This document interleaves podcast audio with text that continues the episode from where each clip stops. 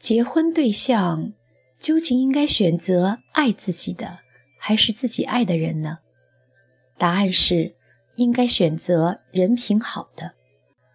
一切以结婚为目的的恋爱，考验的是双方的感情，观察的却是双方的人品。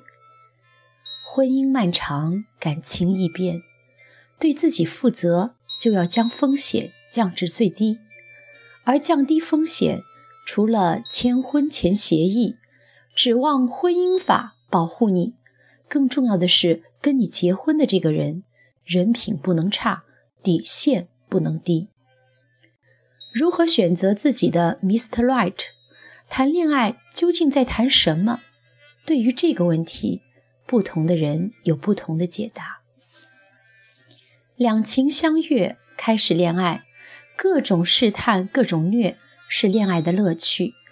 当他顺利地通过这一关，练就了逆来顺受的无敌神功，也并不意味着你们可以结婚了。他如何处理与朋友、与同事的关系？与孕妇狭路相逢，他会侧身相让，还是横冲直闯？他与父母的关系是否融洽？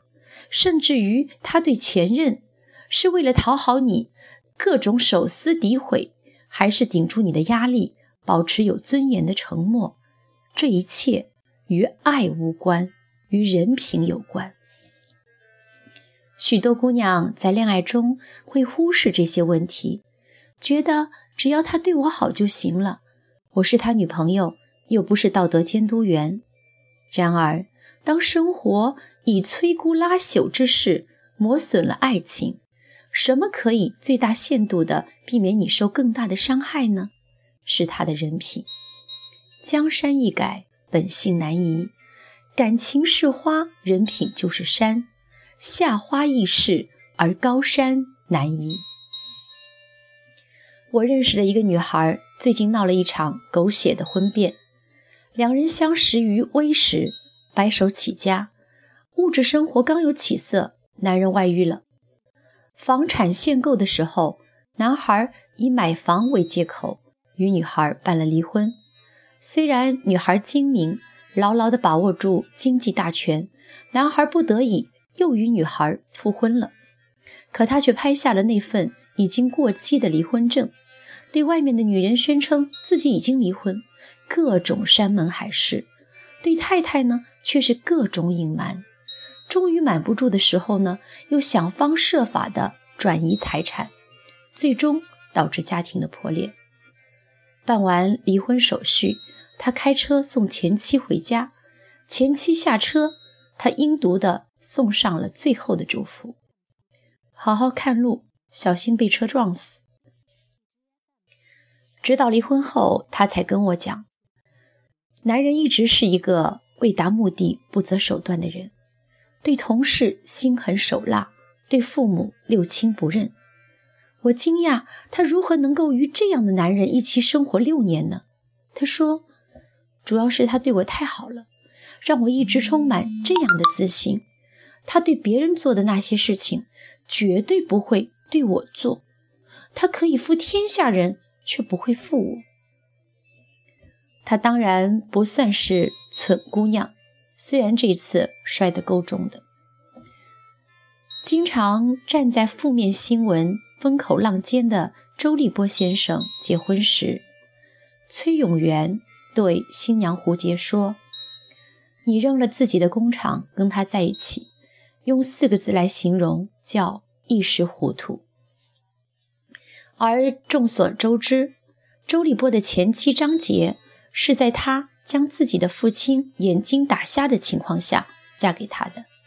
离婚后，前妻控诉他多年靠他养活，而事业稍有起色，就在他重病的时候相逼离婚。恋爱时，他的感情一定是炽热的，甚至可能比许多男人都显得深情款款。然而，人品决定了底线。婚姻漫长。而又复杂，难免有林林总总的矛盾与诱惑。遇到要考验底线的时候，只有底线高的人才配谈责任，人品差、底线低，动不动就把两人的关系推至万劫不复。这样的人，你跟他谈什么责任呢？他的世界观是“人不为己，天诛地灭”。其实，许多人在恋爱时都会忽略对方的人品。有句话说得好：“最残忍的人也有温柔的一面，并且他们温柔的一面格外具有杀伤力。”谁不希望自己与众不同呢？对谁都不错的男人，对你也好，有什么意思啊？但是别忘了，太太是高危职业。每一个准备接过这顶金冠的人，都要做好最坏的打算。在你决定嫁给一个人之前，你必须回忆他最狰狞的时刻。如果他用最坏的一面来对待你，你是否可以承受？千万不要说他不会那样做。岁月那么长，不做好最坏的打算，怎么迎接？最好的生活呢？女人天生爱做梦，成长就是一个逐渐打破白日梦的过程。你的白日梦可以不是由生活，而是由电视剧来满足的。前段时间，很多人都在追《花千骨》，大家本来是为了看白子画，结果却被杀阡陌秒了。杀阡陌就是满足女人白日梦的那类男人。作为魔教的掌门，他冷酷无情，杀人成性，却独爱花千骨，而且这爱啊，竟然比白子画更为专一长情，不顾一切，宁愿损毁自己看得比生命还珍贵的容貌，也要帮心爱的女人转世。这是多少少女的梦？那个班里最坏的男孩，打架撒谎欺负女生，却只爱我一个。爱情的力量大，说的可能就是这件事吧。不过这件事呢，想一想、看一看都行，可千万别当真。你不是花千骨，当然也遇不到杀阡陌了。